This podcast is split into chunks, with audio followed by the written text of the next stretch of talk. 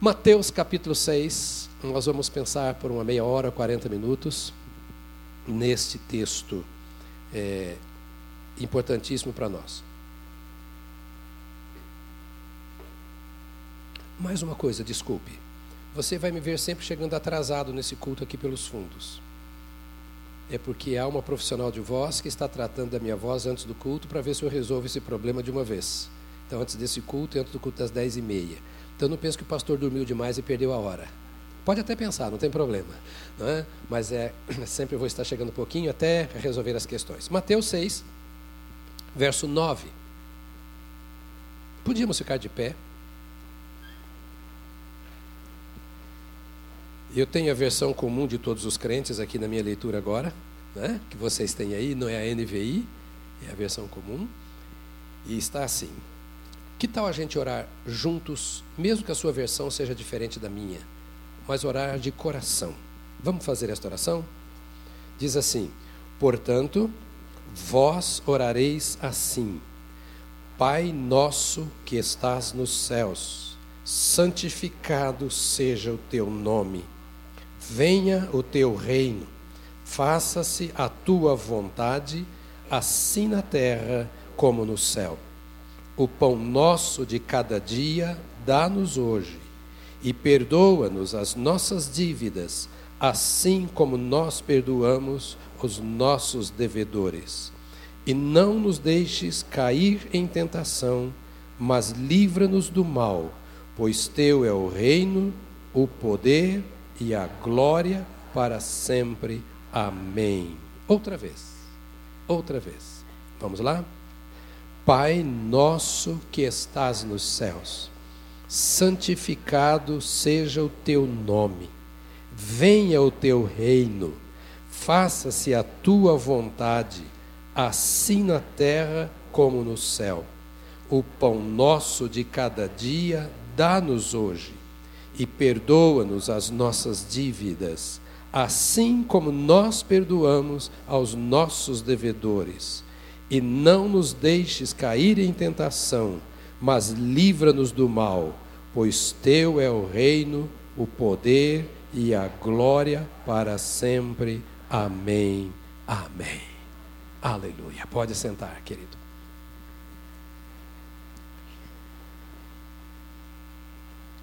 Eu não sei quando é que nós vamos parar de pensar sobre o reino de Deus.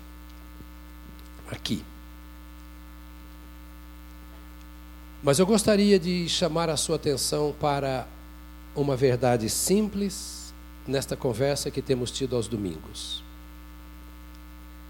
O maior interesse de Deus, como já estudamos, e está claro nas Escrituras, é que eu abra mão do meu direito, que eu abra mão do meu direito, do meu direito de governar a minha vida. Eu tenho direito de governar a minha vida. Parece que não, mas eu tenho direito. Porque Deus me deu alguma coisa chamada livre arbítrio ou seja, direito de escolha. Eu posso fazer da minha vida o que eu quiser. Se alguém um dia, o seu filho muito nervoso, muito bravo, a vida é minha, eu faço dela o que eu quiser, você não pode dizer para ele, não, isso está errado, você não pode. Ele pode. Ele pode usar drogas, ele pode se prostituir, ele pode ir para a sarjeta, ele pode roubar, ele pode matar, ele pode é dado a ele o direito de escolher o que ele quer fazer. Jesus nunca disse a uma pessoa que ela não poderia fazer. Eu posso ser bom e posso ser mal. Gente de bem e gente não de bem. Eu posso conduzir a minha vida. Quando eu digo que eu posso conduzir, eu escolho entregar a minha vida para que o inimigo, que tem um nome, que a maioria dos crentes não gostam de ouvir nem dentro da igreja, mas nós precisamos falar, o nome dele é diabo. é Satanás e os seus demônios. Eu posso entregar a minha vida para que ele me governe, seja absolutamente ou através dos seus princípios, da sua forma de dirigir. Ou eu posso entregar a minha vida a Deus para que Deus seja o meu rei e o meu senhor. Eu posso. É claro que há consequências para cada escolha. E o que Deus veio dizer a Adão foi exatamente isso no Éden. Adão, você está aqui e você tem todos os privilégios.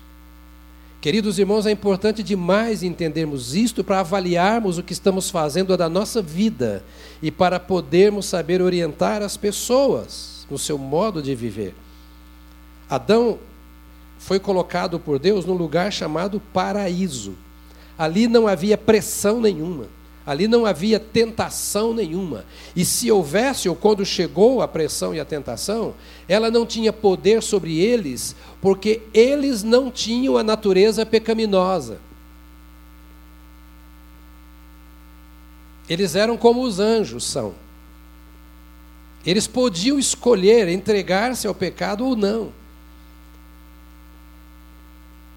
Para você entender que não é o mundo que nos leva ao pecado, é a decisão do nosso coração. O ambiente, vou repetir, uma característica nossa, visitantes queridos, é a simplicidade. Você viu o pastor Samuel falar, ele tem dois mestrados. Mas a gente fala para crianças aqui. A gente fala para a criança que está na barriga da mamãe, tá, talvez ouvir. E eu quero que você entenda com simplicidade. No ambiente onde Adão foi colocado, não havia nada que o induzisse ao pecado. Na sua vida pessoal, não havia o germe do pecado. Ele foi criado perfeito por Deus. E assim mesmo, na sua perfeição, como criatura de Deus, como são os anjos, o Senhor Deus desce todos os dias e vem assentar-se com Adão, apenas para dizer: Olha, você é perfeito minha imagem, minha semelhança. Você não foi criado para ser a minha imagem, para ser a minha semelhança. Você foi criado à minha imagem e à minha semelhança. Você é a minha imagem, você é a minha semelhança. E você está num lugar que não tem pecado. Agora, você passa por um teste. Porque Deus não fez robôs marionetes. Ele não quer o Senhor me conduzindo por cabresto. Tem gente que tem tanto medo de Deus ou tanta insegurança que às vezes assim, ah, se eu pecar, Deus vai acabar com a minha vida, vai pesar a mão sobre mim. Ah, Deus e ora, me dirija, Senhor, com o teu cabresto. Deus não tem cabresto. Ele quer dirigir sim, mas nos Salmos ele diz assim: guiar-te-ei com os meus olhos. Guiar-te-ei com os meus olhos. É claro, para ele me guiar com os olhos, eu preciso estar olhando nos olhos dele. Se eu virar as costas, não tem jeito de ele me guiar com os olhos. O que quero dizer para você é que o mundo tem muita força e muito poder contra mim e contra você.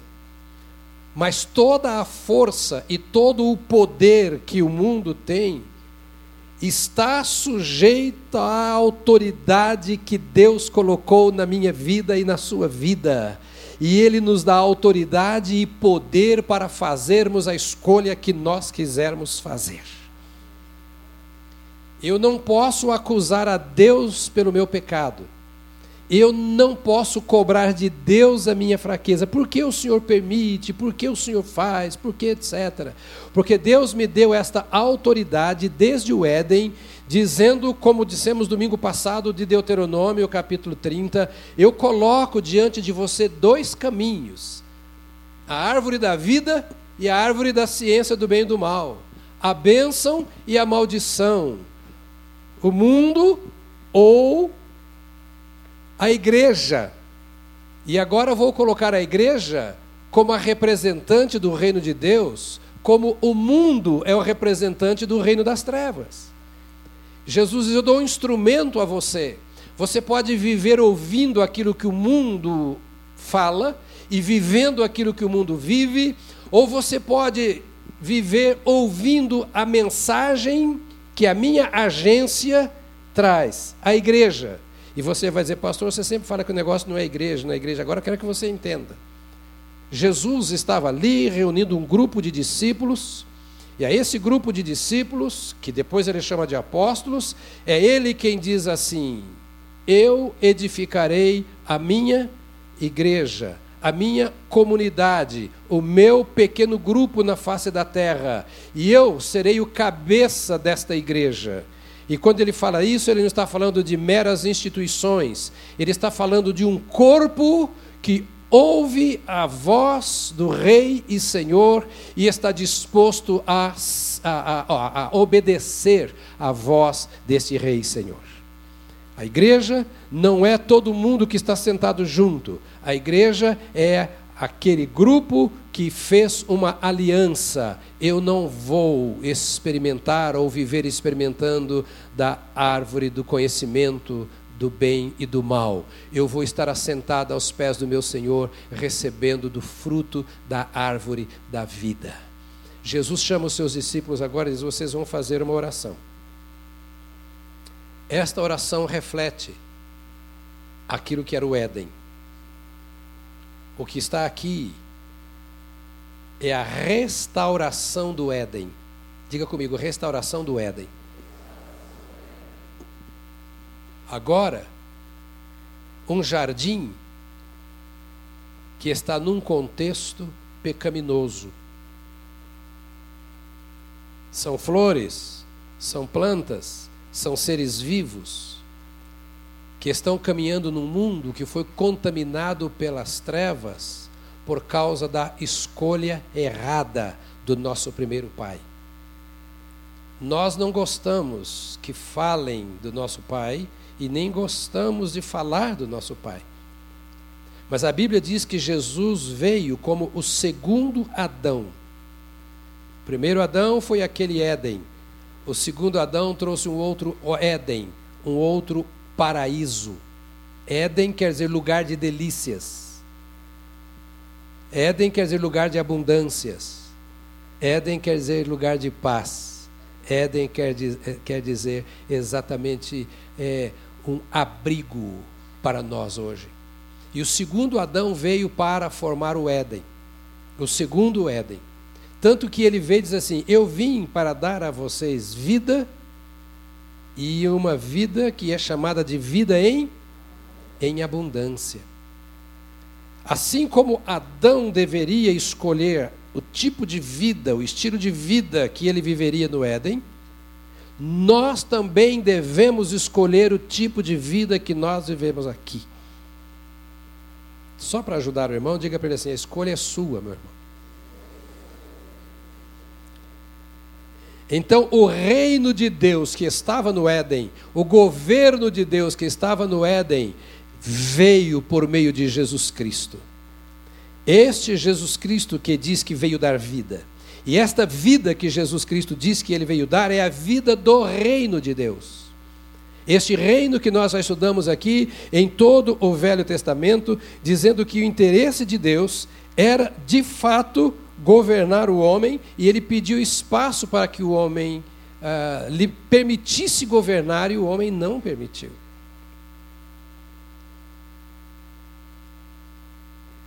Toda esta conversa que estamos tendo é para que nós paremos um pouquinho e pensemos o quanto Deus governou a minha vida de domingo passado até hoje.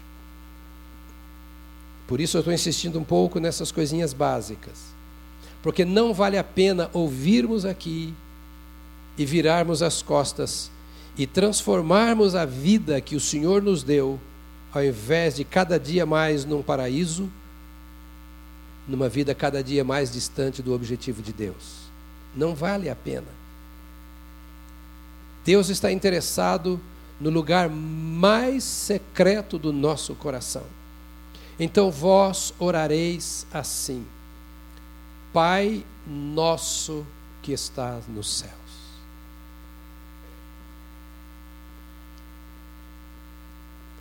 Israel não tinha na sua cultura religiosa e social a ideia de Deus como o meu Pai.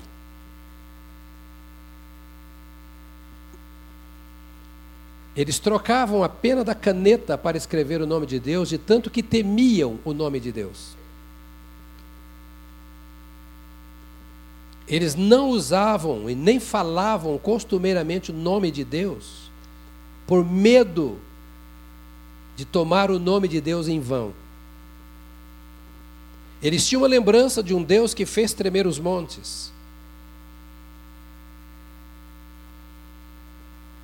De onde surgiam fumaça e sons de buzina.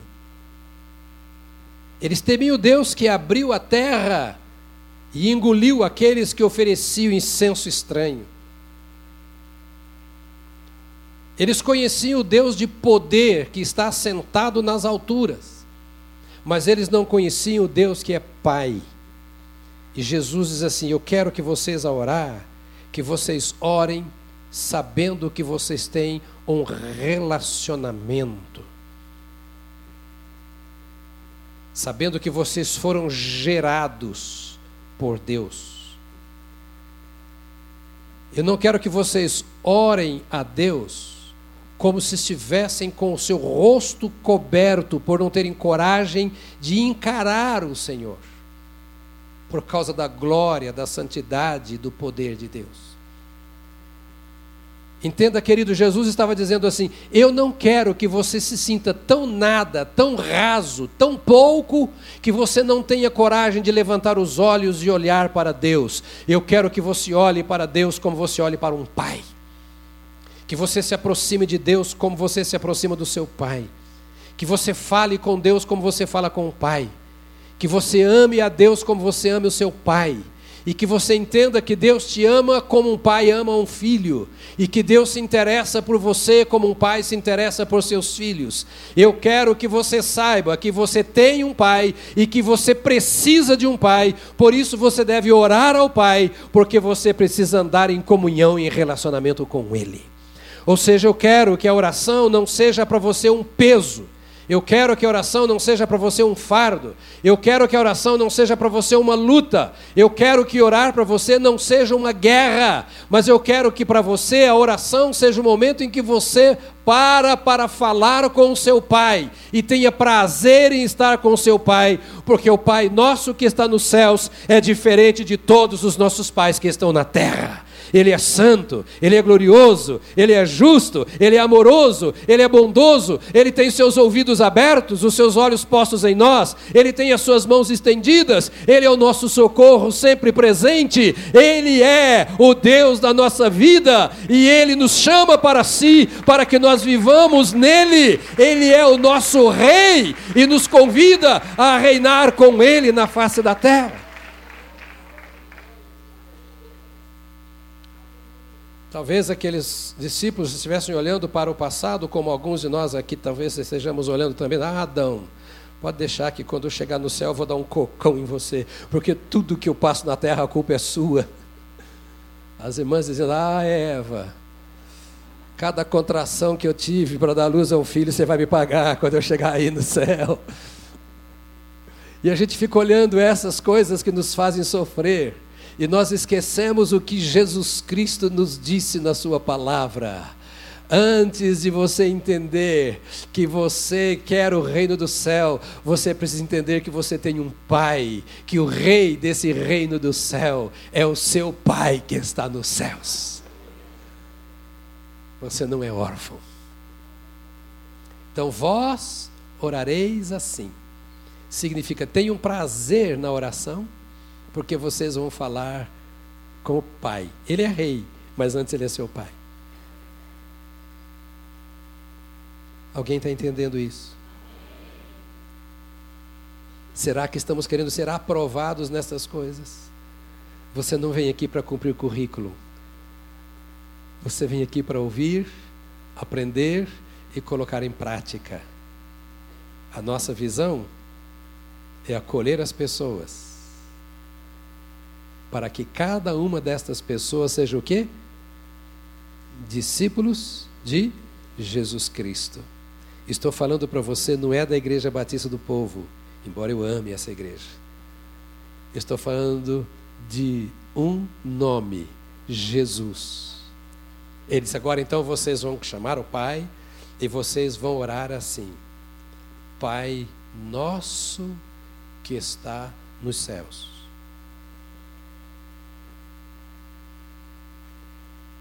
Segunda coisa que podemos aprender aqui. Ele é o meu pai, mas não só o meu pai.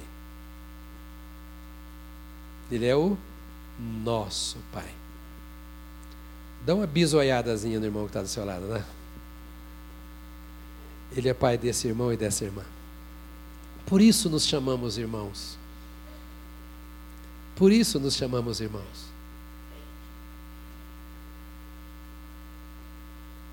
Para o pai, todos os filhos são iguais. Nós, pais, conseguimos ver um pouco das forças e fraquezas dos nossos filhos. Do que eles fazem de certo e também de errado. Mas todos eles, com suas características, com suas marcas, são nossos filhos. E vem cá, você que é pai e mãe, filho é ou não é um dodói? Hã? Toca no filho. Toca no filho. A mãe e o pai se levantam na hora. A gente não se preocupa se tocam na gente. A gente não fica muito, ah, fala de mim, eu não estou nem aí. Mas fala do filho, aí o negócio começa a incomodar. Começa ou não começa? Eu sou o único pecador nessa casa? Não. Mas sabe, isso é um reflexo do que nós somos no nosso Pai que está nos céus, porque Deus também é assim. Vós sois de Cristo e o maligno não vos toca. Ou seja, o papai tem ciúme de vocês. E a gente ainda fica com medo do diabo. Ele é diabo porque escolheu ser diabo, azar dele. Eu não tenho nada com ele. Verdade. Ele escolheu ser o que é. Eu escolhi ser filho de Deus e viver com os meus irmãos que são filhos de Deus. Jesus está chamando a atenção para um fato: o reino de Deus é assim. Deus é o Pai, Deus é o Rei, você é o Filho, Deus tem uma família de muitos filhos, semelhantes ao seu Filho Jesus Cristo, diz Hebreus, e é desta família que este Pai, que é Rei, está cuidando. E eu devo olhar para o meu irmão como meu irmão, filho do mesmo Rei, e se Deus governa a minha vida, eu quero que governe a vida do meu irmão, e na medida em que ele governa a vida deste irmão, governa a vida do outro, e vivemos como família, como uma família real. Pastor, parece muito simples isto. Não é muito simples, porque Jesus diz assim: orem desta forma: Pai nosso que estás nos céus, santificado seja o teu nome. Quero dizer para você uma coisa: nada do que eu estou falando está aqui no meu esboço.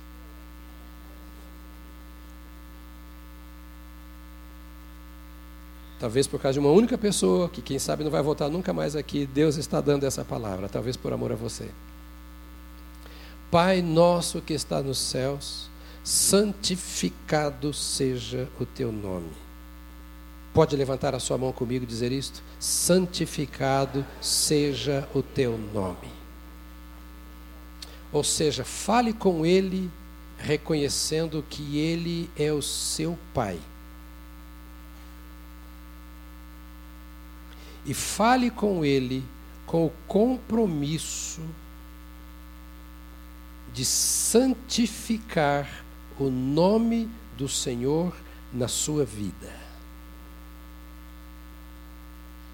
O começo da sua oração é a consciência de que você está falando com Deus o Pai.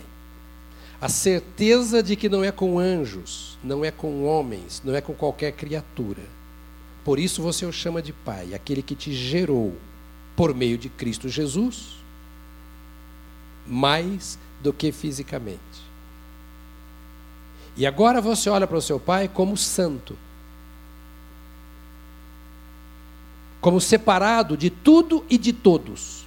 Não há ninguém igual a ele. Olhe para o seu Deus como aquele para quem os anjos, arcanjos e querubins cantam incessantemente: Santo, Santo, Santo é o Senhor dos exércitos. Santo, Santo, Santo é o Senhor dos exércitos. Então, olhe para esse Pai com o mesmo amor que ele olha para você. Por outro lado, com o respeito, com a honra, com a devoção, com a obediência que você deve a alguém que é puro como ninguém mais. E ao orar assim, separe esse nome, que é o nome do seu Pai. Santifique. Consagre esse nome como o maior de todos os nomes na sua vida. Nem o seu próprio nome pode se aproximar do valor do nome desse Pai a quem você ora. E não deixe que nada se assemelhe ao seu Deus ou ocupe o lugar dele. Isto que é santificar. Porque santificar é separar de uma coisa para outra.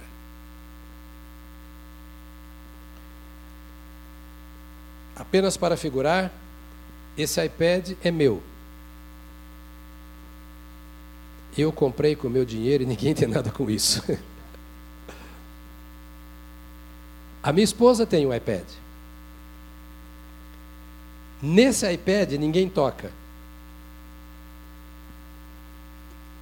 E eu tenho outro antigão. Tudo está conectado entre este e aquele. Porque os meus estudos bíblicos, os meus esboços e sermões, as anotações preciosas eu tenho nesse iPad. Eu tenho outro lá em casa, mais antigo.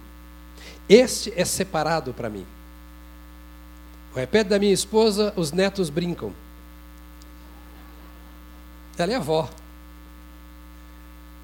Tem joguinho. O meu não tem joguinho. É meu. Porque ele é consagrado a um serviço. Eu só tenho nele aquilo que diz respeito ao meu ministério e à minha igreja. Então ele foi separado dos outros iPads. Ele tem um sentido e um valor especial. E ele foi consagrado a estas coisas. Ser santo é isso. Você foi tirado de onde estava, você foi separado daquilo lá e dado para Deus. Diga, eu sou do Senhor. E esse seu Deus é o seu rei. Esse rei tem um reino, e você reina com Cristo, e você pertence a esse reino, e o rei desse reino tem um nome, ele é santo. E então, quando você se dirige a ele, você sabe que está se dirigindo a alguém que não é igual a ninguém mais é superior a todas as coisas, e você o respeita como seu Deus. Como ele criou você à imagem e semelhança dele, você consagra a sua vida para ser cada vez mais a imagem e a semelhança dele, procurando tirar tudo aquilo que não parece com ele da sua vida, procurando tirar tudo aquilo que não é semelhante ao seu pai da sua vida. E você vai no espelho e se olha, fala: a minha sobrancelha não é igual a do meu pai, então eu vou fazer minha sobrancelha. É só um exemplo que eu estou dando, igual a do meu pai. Meu jeito de falar não é igual ao do meu pai. O meu jeito de agir, de pensar, de fazer as coisas, o meu pai governa de uma forma diferente do que eu governo a minha família. O meu pai trabalha comigo como filho de uma forma diferente do que eu estou trabalhando com os meus filhos. Então eu vou procurar diminuir essa diferença e eu vou me assemelhar mais ao meu pai, porque o meu pai é santo, ele me fez a sua imagem e semelhança e eu também então sou santo. Isso é reino de Deus, irmão.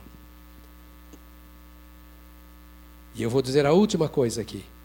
Pai nosso que está nos céus, santificado seja o teu nome, O teu nome está à frente de todas as coisas.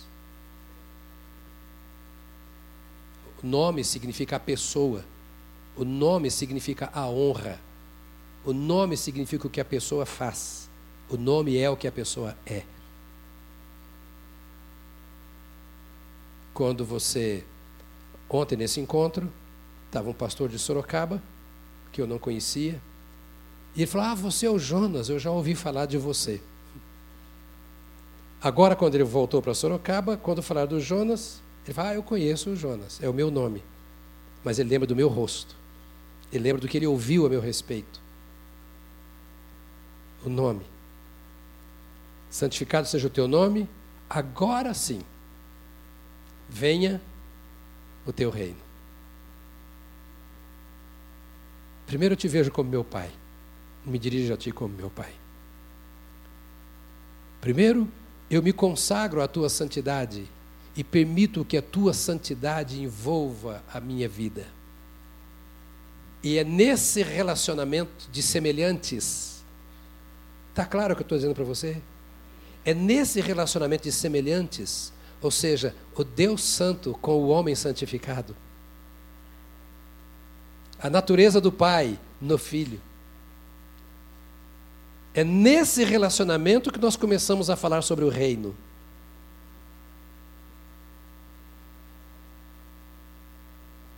Simples assim. Eu converso com os meus filhos de uma forma diferente que eu converso com vocês. Por mais que eu os ame, há um outro nível de afeição familiar.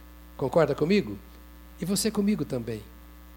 Então agora esse filho que sabe quem é o seu pai, e esse filho que voluntariamente quer andar com o seu pai, não é por medo do peso da mão de Deus. Não é por medo de ir para o inferno. Não é por medo de viver em pecado. Não, é porque ele ama o pai que o ama. Ele entende o relacionamento que esse pai quer ter com ele. É este filho que se apresenta ao pai dizendo: Eu, pai, quero honrar ao Senhor e ao teu reino. Eu quero ser para o Senhor aquilo que o Senhor quer que os seus filhos sejam. Eu quero ser para o rei aquilo que eu quero que os súditos, aquilo que eu sei que tu queres, que os súditos sejam e que aqueles que são príncipes contigo sejam. Então é com este coração entregue ao Pai que então eu digo: venha o teu reino.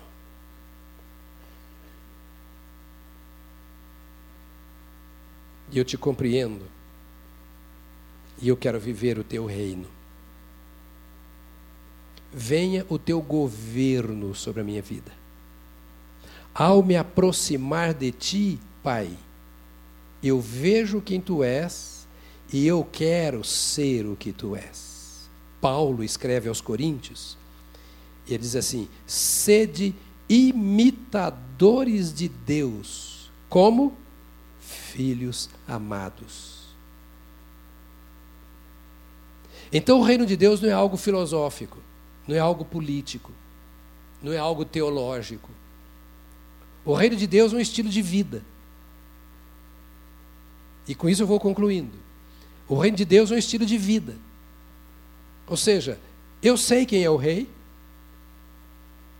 e o Espírito Santo, que é o Espírito do Rei, me revelou por meio de Jesus Cristo que eu sou filho do rei, e eu quero honrar ao rei com toda a minha maneira de viver. Por isso a minha vida é uma oração. Ou seja, a minha vida é um contínuo relacionamento com o Pai, porque oração é isso. Oração não é eu parar aqui agora e dobrar os meus joelhos. Oração não é eu ficar meia hora, isso também é oração. Mas eu ficar meia hora orando, fazer uma vigília de noite inteira, jejum de dia inteiro e noite inteira, e eu não entender o meu relacionamento com o rei, é perder tempo na oração. É por isso que muitas orações não resolvem nada. É por isso que não vemos a resposta de muitas das nossas orações. Eu vejo o Facebook tanto, ah, que esse dia seja para você, que Deus te abençoe, não sei o quê. Você não vê uma mensagem de pessoas exortando você com muita frequência, chamando a sua atenção para que aquele dia seja um dia em que Deus governe a sua vida. Todo mundo quer que Deus cuide, todo mundo quer que Deus responda, todo mundo quer que Deus abençoe, todos querem que Deus fale, mas o que o Senhor está dizendo nesta oração que nós lemos é o seguinte: pare um pouco, compreenda quem é o seu pai, identifique-se com seu pai, seja semelhante ao seu pai, Deixa o seu pai governar a sua vida. Você pode dizer não, mas você pode dizer sim ao pai. Se você deixar, ele vem e ele ocupa o lugar na sua mente, ele ocupa o lugar no seu coração, ele ocupa o lugar nos seus negócios, ele vai ocupar o lugar no seu casamento, ele vai tomar todo o espaço, porque você está dizendo: Eu ando contigo. Quando os meus filhos eram solteiros e já estavam na sua fase de adolescência, de jovens, eu comecei a entender, porque a gente aprende muito com os filhos, né? uma das coisas é que a gente cresce muito por ter filhos. Né? Uma coisa que eu entendia é que eu não conseguia estar lá onde eles estavam. Por mais que eu quisesse, eu jamais saberia o que eles estavam fazendo lá. No ambiente da escola, lá da prática de esportes, do lazer, das viagens, das férias. E eu entendi o seguinte: isso é simples. Mas eu quero deixar isso aí para você ir embora. Eu entendi o seguinte: o meu rei é o rei da minha casa. O meu papel é eu me colocar na porta da minha casa e dizer: aqui só entra o rei. Príncipe das trevas não entra aqui. É o que entendi como meu papel sacerdotal. O pai que cuida de mim me fez pai. E como imitador do meu pai, eu preciso cuidar dos meus como o pai cuida de mim. E o verdadeiro mundo, o mundo mais profundo, mais real, é o mundo espiritual. Este mundo passa. As coisas materiais, as coisas dos homens, as coisas temporais, elas passam rapidamente. Estou aqui agora, amanhã poderei não estar mais, para sempre. Mas o mundo espiritual é eterno. Ele era, ele é e continuará sendo. E esse embate das trevas é violento. E quando eu entendo, me permita, irmão, dizer isto, quando eu entendo o meu rei e o meu relacionamento com o meu rei, e o direito que o meu rei tem sobre a minha vida, e o direito que eu tenho de dizer para ele que eu quero ou não quero que ele reine é uma, uma, uma, uma batalha de direitos.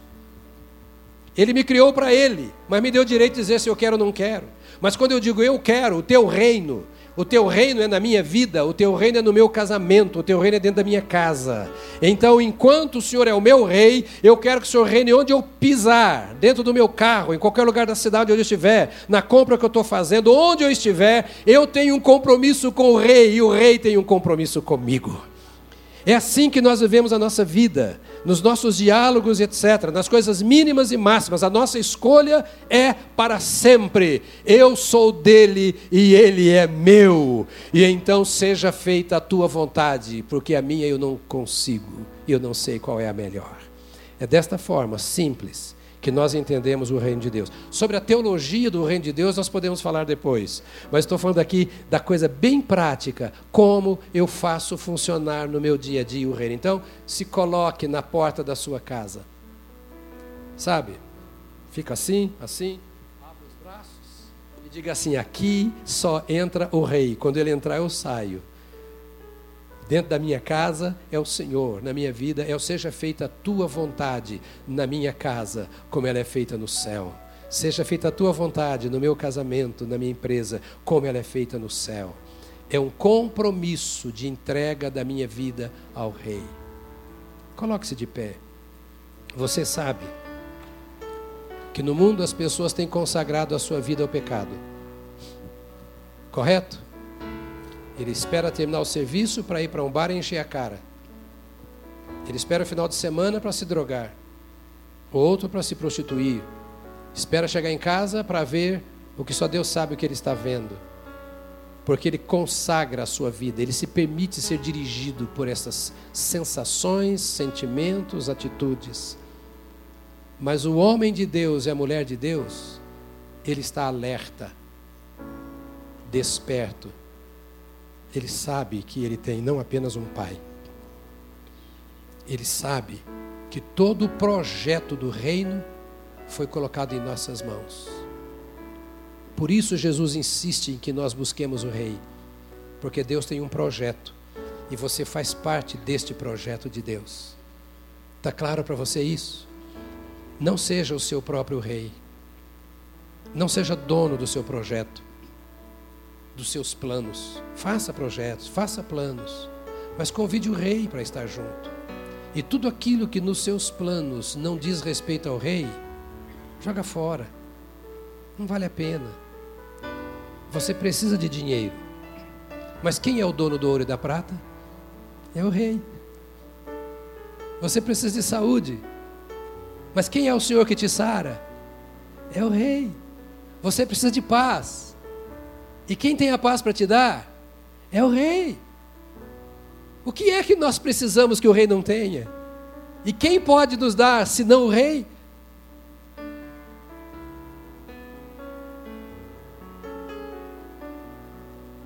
Sai daqui nesta manhã, depois de orarmos, avaliando a sua vida e entendendo uma verdade. Você é um ET.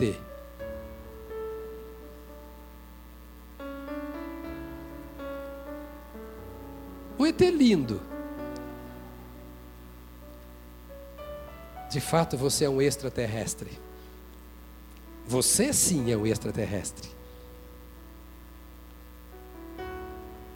Porque o nosso reino está lá em cima. Nossa esperança está lá em cima. A nossa alegria está lá em cima. O objetivo da nossa vida está lá em cima. Haverá um dia. E era sobre isso que eu ia falar hoje então vou começar a pregar agora. Haverá um dia em que o rei virá e estabelecerá o seu trono na terra. E sabe da boa, extraordinária notícia? Você vai reinar com ele. Mas sabe de uma outra notícia que agora ainda é melhor? A Bíblia diz que nós reinamos com Cristo em glória agora. agora. Nós reinamos com Cristo em glória. Querido, durante essa semana, eu queria que você ocupasse todos os dias tempo e que você desse oportunidade no dia inteiro para que o Rei da Glória pudesse falar a você, agir a você e se expressar através de você aí a igreja não viverá o que está vivendo por aí. Porque você não estará vivendo o que vivem por aí. Porque a igreja somos nós. Esta agência preciosa de Deus, no meio da qual o Rei Jesus passa, sonda e abençoa. Por favor, dê a mão a quem está do seu lado. Outra vez. Aí é um rei e uma rainha é um súdito do reino de Deus. Diga para o irmão, isso é tudo muito simples, irmão. Diga para ele, é muito simples. Hoje nós falamos aqui de arroz e feijão. Muito simples. Mas não abandone essa simplicidade. Coisa de criança. Mas como criança, olhe para o Pai, em total dependência e apaixonado. Sabe uma das coisas mais gostosas para mim quando termino o culto aqui domingo? No meio da conversa que eu estou com vocês, os netinhos vêm tudo me abraçar e pendurar no pescoço. Eu, mas que neto sem educação, o pastor está conversando. Sem educação nada, eles são meus netos. A coisa mais gostosa é você ser abraçado, é você abraçar e abraçar o que é seu, o que é seu sangue. Jesus ensinou a viver a vida assim. É como criança que nós vivemos com Deus. Nós o abraçamos e Ele tem prazer em ser abraçado por nós. Nós olhamos no brilho dos olhos do nosso Senhor e Ele tem alegria de olhar para nós com o mesmo brilho e dizer: Filho amado, eu tenho prazer em ti. Ah, Senhor, mas os meus pecados eu perdoo se você confessar. Senhor, as minhas fraquezas eu te fortaleço se você quiser. Senhor, a minha ignorância eu revelo se você precisar de revelar. Senhor, a minha solidão eu estou convosco todos os dias até a consumação dos séculos. Esse é o Pai a quem nós servimos de todo o nosso coração. Nosso Pai, como é bom pertencer a Ti, nos abandonarmos em Teus braços esquecemos-nos de nós mesmos e lembrarmos que só Tu és tudo em nós. Ó oh, Pai nosso que está nos céus, obrigado por ter nos dado Jesus Cristo, o nosso Senhor, que em Teu nome veio trazer o Teu reino à terra. E por meio dele, no poder do teu espírito, nós experimentamos o teu reino.